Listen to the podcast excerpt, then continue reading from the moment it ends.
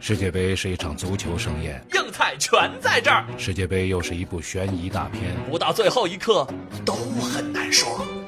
南先生和他的朋友圈，陪你畅聊整个夏天。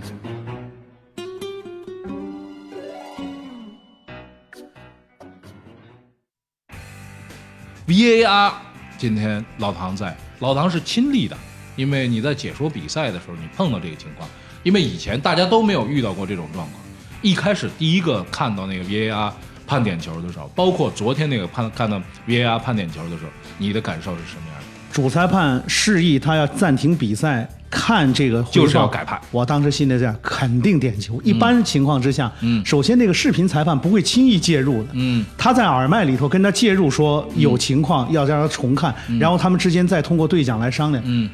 肯定会做出就你想象中最有可能反过嗯来的那个判最有可能的一个结果。你想就是有可能出什么事儿，一般就会出这个事儿。对， VAR 确实是好事儿，但是反过来讲呢，我觉得它会削弱人在这个公中间的你说魄力也好，嗯主动性，嗯你会觉得我可以依赖这个，嗯我可以留一会儿再说，嗯它会它将来有可能会有这么一个结果，嗯所以凡事都不能简单的用好坏来来说。那个点球有点勉强，因嗯为那球速很快的，对，你说不清他到底是球打呢张手了对呀、还是球速真的很，因为前面摆渡的时候好像是马图伊迪吧，嗯，也没有顶到那个球，没蹭到，嗯基本上没蹭到球就过来了。嗯，那么但是禁区内他的手呢，也也冤，就是正好挡住这个球，感觉这个球好像是要进，其实是不会进球的，不会进球。嗯但是你挡那一下呢，贴着立柱出去了，大大家的感觉就是你把球挡出了门，对其实这个球并不奔门里去。那么裁判呢，这次是什么？VAR 只要往场下一走，是点球的不判了，不是点球的判成点球。嗯对，他有有好几次是指向点球点了，然后对他听到耳机里边叫他下去看，对看完之后上来说不判了，也就是说。只要下去看就会改判这个事儿，就足球场上一旦出现过多的改判，跟以前那种就说认定了就认定了。你听那个进去那个陆俊，陆俊那个踢点球的时候，就有一轮那个点球的时候，点球踢完了，人家已经开始庆祝了，就那个没就是有一队没当踢时进，当时陆俊算错了，啊他算错了，他逼着人家还要再踢一轮。嗯， 但是裁判呢？裁判做出决定，你还必须要踢。那边守门员也很冤，我们不是输了吗？ 他们怎么还要踢？ 就就这种这种情况，其实。呃，以后有 VAR，VAR 下边去，哎，哥们儿，你有点乱， 你有点乱，比赛结束了就，是这个问题，其实我们之前在节目当中也探讨过，就是嗯 VAR 的出现呢，目前来看，呃，受伤害最大是谁？嗯是主裁判，对，主裁判的权威，嗯受到了极大的挑战。是，过去在没有 VAR 的这个介入的情况之下，绿茵场上黑衣法官的权威嗯是至高无这上是爷是吧？啊这对爷就是就基本几乎就是说一不二。对错但了是也是挺对大的嗯对，但是现如今呢，就变成说你这个判了，有可能是不算的，嗯，是吧？那么当然，从这个公平公正的角度上来讲，裁判员也是人嘛，对是人必然会出错，嗯，是吧？就是所以你想，这个 VAR 国际足联明文规定，VAR 引用引进入赛场哪四个方面呢？嗯，进球，嗯，点球，嗯，啊，然后红牌儿，越位，不不不，认错人，认错人啊认错人，认错人嗯其实最后一条认错人啊，就已经是对裁判权威巨大的一种伤害。对对对，因为过去过去历史当中，裁判员认错人几乎很少被被媒体所关注嗯，啊。但是呢，今年以来，因为转播的技术越来越全方位的覆盖，嗯，每一个细节都有可能被一下子无限放大。对。那么，所以这个 VAR 的出现呢，我觉得就是受伤害最大的必然是裁判，这个也是大家嗯最近一直在探讨的，就是进入到淘汰赛阶段以后，VAR 啊用的少了，用的少了，对裁判不愿意看，因为之后他裁判委员会开过会，嗯他们就谈到了这个之前小组赛多次出现，等于是对裁判的颠覆嘛。对，那要你没用啊，对主要是视频裁判判的，对，那么这里边就牵牵涉到一个问题，可是国际足联呢把这个东西加入进去啊，我那天呢我就想到一个问题，其实呢就是大家说公正啊，嗯，那么什么是公正？公正就是说一定要公平的，这个场上发生什么了就该怎么，其实就是该怎么着就怎么着。但问题是，就是在世界上各个这个联赛当中，还是出现那种黑哨的问题。嗯，这个黑哨的问题呢，有的时候就是你赋予一个裁判的权力太大，他就不吹就不吹，他吹就就一定要吹，而且吹下来之后不容更改，不管你怎么围攻裁判，你怎么这个挑战裁判，但最后那个结果不会有任何的改变。那么现在有 VAR 的裁判来了以后呢，至少说有一个系统在监督裁判，对，都是裁判你你乱来不行。还有呢，就是呃，从 VAR 的那个角度上来说呢，我们是帮你补强，嗯，就是说这个你要是出了什么错儿的话啊，我们认为是出错儿，而不是你故意，是吧？那你敢故意吗？下边有四个人看着你，而且跟你不同国家的，那你敢敢干这个事儿吗？因为毕竟零二年我们看到过那个莫雷诺那啊，那啊那哨黑的哥伦比亚的那个莫雷诺就说这个是对世界呃这这国际足联的一个巨大的伤，对世界杯的一个巨大呃的然伤。后然后二零一零年兰帕德那个门线啊冤案，对对对，兰帕德那个呢，你说裁判这个没招儿了，因为他没看到就是没看到。如果现在有 VAR 的话，对这个对完全可以重看。对对对是对啊对，这个是就逃现在有文逃件不过去技术就跑跑不过去了啊。那 VAR 的这个问题呢，未来到底会是一个什么样的发展？我觉得，既然它加入了，再把它拿掉的可能性很小，肯定会用下去。会用下去对啊。就是它跟这个现场裁判怎么样一个沟是通，嗯，是啊，然后就看欧足联作为最最重要的一个大洲，它未来对这个，因为现在欧洲很多联赛拒绝使用啊，嗯还没有完全敞开大门呢。嗯会不会在欧洲的很很多主流联赛中，将来也纳入这个，嗯然后把它让它成为大家习惯的一种方式？嗯。现在反正球员、教练都喜欢画方块儿，有出什么事儿就画方块儿。嗯，你下去看看，你下去看看不。是，对于双方球队、球员和教练来讲呢，VAR 的出现呢，给了他们一个哎，就是起死回生的新的一个机会，是，是吧？特别是很多很多就是很多情况下，就是原先做出的判罚嗯对某一方不利，那么这呃不利的某一方，嗯一定是希望说能够给自己一个全新的一个一个一个一个颠覆原先判决的这样的一个机会。嗯但是呢，关键还是在于说，首先一是裁判员的权威性，二一个呢就是足球比赛的流畅的发展的程度啊。被破坏了，嗯对被中断了，这个是目前来讲争议最大的两点。好，那这个问题呢，反正我们这筹委会呢，基本上也不管这问题。我们今天实际上是没解决任何问 题，你放心，之后的问题也没法儿 也没法儿解没法决。解决啊！仇啊，加这个仇的主要的意思就是说，一旦大家听了不高兴要打人的话，就我们仇，我们还没不是不是不是我我们我们那个仇呢是是发愁的愁，对，括号愁的，对，愁得慌的愁，是吧？那么现在呢，就是世界足坛，因为一个世界杯呢，我们基本上把全世界各地的这个足球呢捋了一遍，粗略的看了一看他们的这个打法，因为我们假定每个国家队都是按照自己最好的配置和最优秀的打法来展示他们的球队的。那么从这个角度上来说呢，本届世界杯通过数据啊，通过我们的感受，都可以总结出一个一个这个现象，什么现象呢？就是想要赢球啊，千万别控球， 嗯，对，千万别控球。为什么呢？呃，本届世界杯排名前五的控球能力最强的球队，最好的打进了八强。八强之后呢，再也没有传控球球队了。然后到了四强的比赛开始呢，大家发现一个问题：不愿意控球的球队被对方被迫控球。那么谁能够逼着对方去控球，就可以赢球了。昨天这场比赛，法国队，你要开玩笑，这是一支法国队，但他们的控球率只有百分之三十多， 而对方有百分之六十多，百分之六十多的球队呢，一定输球。这个从西班牙开始，那现在变成了一个这样的一个情况。老唐，你觉得？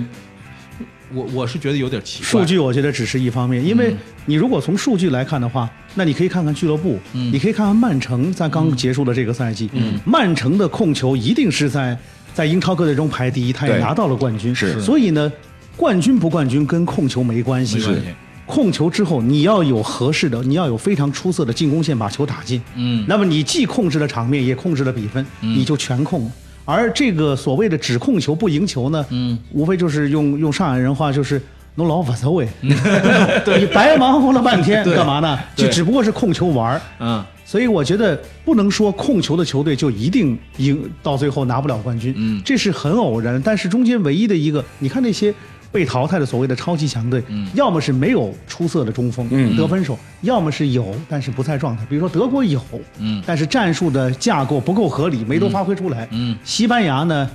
算有，但是只有大概有一个点，嗯对吧？只有科斯塔这一个算是，你不能说是超级中锋吧，算是出类拔萃的一流嗯至中少锋。第一场、第二场比赛的时候表现出这个超强中锋的对能力啊。我觉得这中间还不能说完全，一旦一这是如果现在大家就出来就指责说这种传控的足球已经走到末路了，嗯，这个为时过早。对嗯不能这么说，嗯，的确像，像像老谭刚刚所举的那个例子，啊，就是曼城在本赛季英超联赛里面，他的平均每场的控球几乎都在六成以上，嗯，是吧？甚至单场的这个传球次数超过一千都有，嗯，是吧？就如此强大的这个传控的能力，然后呢，搭配上是什么呢？是他在前场的多点开花的这种进球的效率，对，所以你就看，一个斯特林，嗯，在英格兰队里面打成什么样，嗯，然后去到曼城队里面，他一个赛季进了十几个球呢，嗯，是吧？所以从这个角度上来讲呢，并不是传控出了问题，而是你的传控最终那一公里如何来解决。对你能能不能打成那样的传控，就像八年前那个西班牙人做的那嗯样，那个传控真是把人传睡着了，然后打进去，传睡着了打进去了，那个传控是打的真好。这届世界杯呢是这样，把人传传传传，把自己传睡着， 让 人打还进有去。呢，赛会制的比赛，教练最善于和最能做的还是调整防守，是因为一场定胜负，往往一场球一个球对就决定一切，那就先防守，防守好练，进攻难练。国家队平时散在世界各处，教练只有一点点时间把他们捏合在一块，连勒夫都说到我手中的有的是状态不好的，有的是有伤的，有的是不一定符合我战术要求的。嗯，德国队都会出现这种问题，更别说其他的队了。对，哎，这这个这个问题啊，其实我们以前啊一直在探讨，是嗯因为就是国家队足球跟俱乐部足球、相互之间，一定程度上是天生的不可调和。嗯，一年三百六十五天，一支国家队才打多少场比赛，嗯是吧？一家俱乐部。整个一个赛季，整个一个自然年里面，他要打多少场比赛？嗯对所以作为球员来讲，一定是什么最好的状态，一定是出在俱乐部的赛事层面，而到国家队这个层面，这么短的时间，他要把自己的状态重新再调整起来，这个难度太大了。行，那我们我觉得展望一下未来吧。本届世界杯看完之后，二位有没有觉得哪一支球队或者哪几支球队将来就有巨大发展，或者有几支球队呢打到现在已经是强弩之末了？有没有这样的球队？我觉得传统强队还是很强，很强嗯不能用这次的这个成绩就来说，这个他们已成为昨日黄花，哎未来会被那些这个传统草强莽队英里雄面取代包不包括荷兰和意大利？包括包括，我，甚至有的时候在想，嗯我看了世界杯的，我就在想，如果今天这个比赛嗯让荷兰和意大利这样来踢，嗯，保不齐他们就赢。对，很多场次的比赛，我都心中有这种遐想。嗯，那这个传统强队还是传统强队。一定那是下在现在呢，大家发现一个问题，南美的球队呢开始节节败退。这个虽然说大家觉得巴西好像走了以后，它有一些偶然性，因为赛会制比赛就会有偶然性。但是阿根廷啊、乌拉圭啊，明显不像以前的那那个那些年代当中，大家觉得说这个东西放出来就要咬人。现在除了真能咬人，人咬人以外，球队有的时候咬不着人了。乌是拉不是圭是一个例外，嗯因为乌拉圭那场比赛，如果卡瓦尼在的话，对，法国队也许最终不能夺冠，对但对他损失太大。是嗯，那么别的我觉得，我觉得就是我们还是比较习惯于就出些什么问题，就是就去就找找这背这个背后的这个规律，也许也许有规律，但有的时候也许没 规律。感受上世界这届世界杯带来给我们带来这个快乐比以前的要多，为什么呢？媒体更发达，网络呀，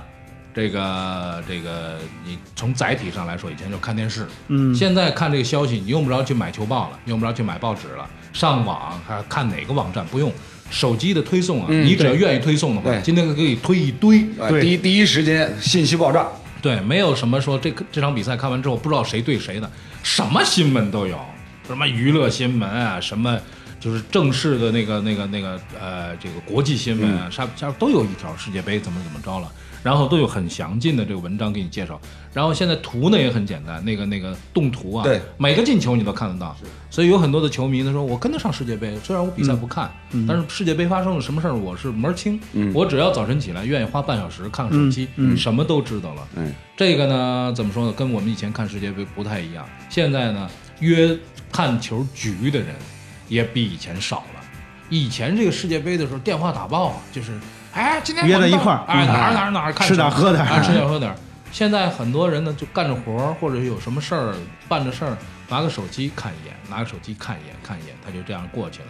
其实从这个解说的工作上来说，老唐今年解说的时候感受跟以前会有不一样吗？我今年感受最大，其实你刚才说到的就是人们的这种快乐指数增加。嗯快乐指数增加，我觉得唯一的原因太简单了，你可能都没意识到，嗯，就是时段好。嗯啊，是吧？如果没错全部都是凌晨，如果两点哦上一届上一届像巴西世界杯上一届全是后半夜，两点第对吧？啊你没法快乐，你受 不了。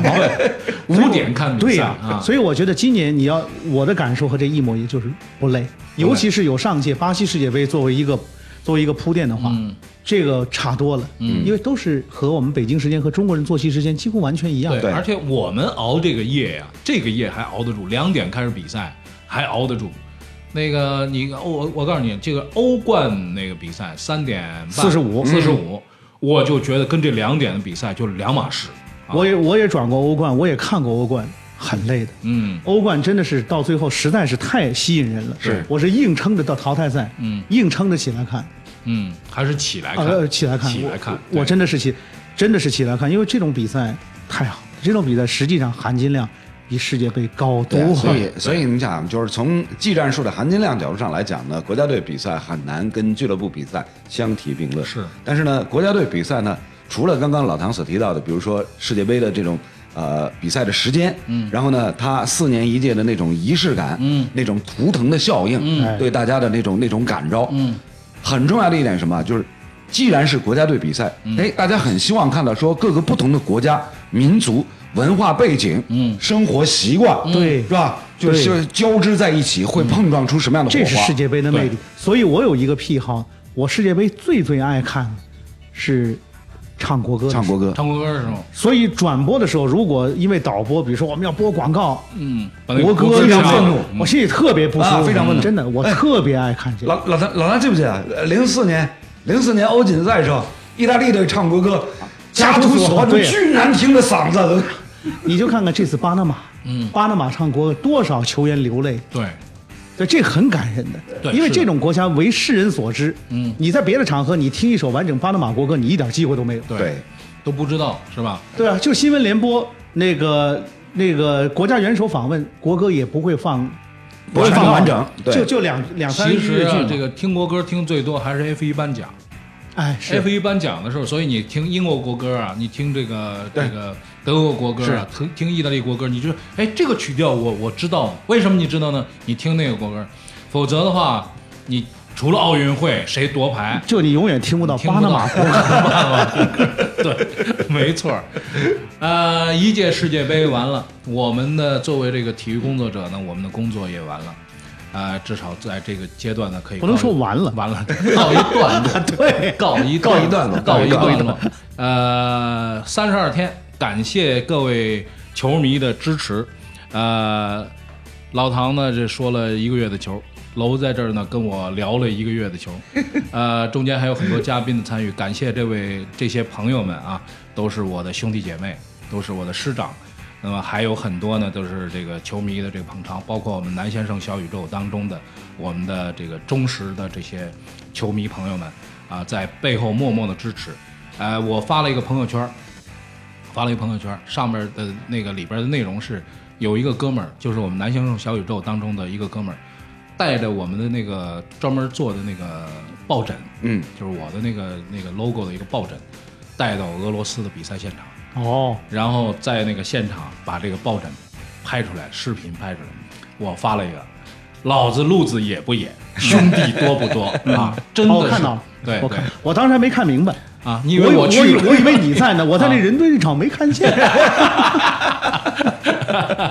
这次呢，又又请这个朋友呢，在那儿他们一帮人一块儿去看世界杯决赛，然后教会了这个克罗地亚人和法国人说南先生的小宇宙，这难度非常高， 难度相当高啊！感谢这些朋友们对我们的节目的这个支持。那么未来呢，我们的这个很难说这节目呢，我们定期或者不定期还在预计当中啊，还是会给大家带来关于体育、关于我们的聊天的一些这个内容。同时呢，我们的这些兄弟姐妹还会是会出现在我们的节目当中。那这次的这个三十二天跟大家一块儿分享的世界杯的这个时间呢，就到这里要告一个段落了。同时呢，今天感谢老唐，因为老唐其实事儿很多，然后呢，昨天还说了一场比赛，今天呢来到这节目当中。那么最重要的要感谢楼，因为楼呢整个的一个世界杯大热天儿，下午啊没吃饭，到这儿就来了，是吧？饭都没吃。 饭都没吃，对，蹭个饭嘛，对吧？节目组不让我吃饭。 就是感谢楼一直来啊，那么没有办法再一一感谢了。但是我们度过了一届愉快的世界杯，呃，我们在这个片头的 logo 里面，呃，片头的这个 slogan 里面有一个有一句话，就是如果你能活一百岁的话，你可以看二十五届世界杯。但事实上，你想想也很悲凉啊， 只能看二十五二十届五世届界世杯界。杯，但事实上，对，哎但是话话里说回来，世界杯办到今年才第二十一届，对，啊、事实上呢，我们没有办法真的看到二十五届世界杯，所以每一届世界杯都是我们人生当中的一个里程碑。就是你看看这四年我们变化了什么样，但有一件事情，我们对足球、对体育、对喜欢的比赛的热爱从来都没有改变。是呃，我们三个从年轻人往中年人奔了，但是世界杯就是一届一届。你要说楼跟老唐每四年搭档一次，也都是在世界杯。下一届世界杯的时候，如果我有这个能力，我无论如何要让他们俩再为大家解说一场比赛，我们一块儿盼着吧。再一次感谢大家，好，谢谢。谢谢。嗯今天的节目就是这样，我们下一次节目再见。如果你能活到一百岁，你可以看二十五届世界杯。很难说，很难说。很难说，你确定那个进球是你最喜欢的吗？很难说，很难说，很难说，那天晚上你哭了，你还记得是为什么吗？很难说，很难说。很难说。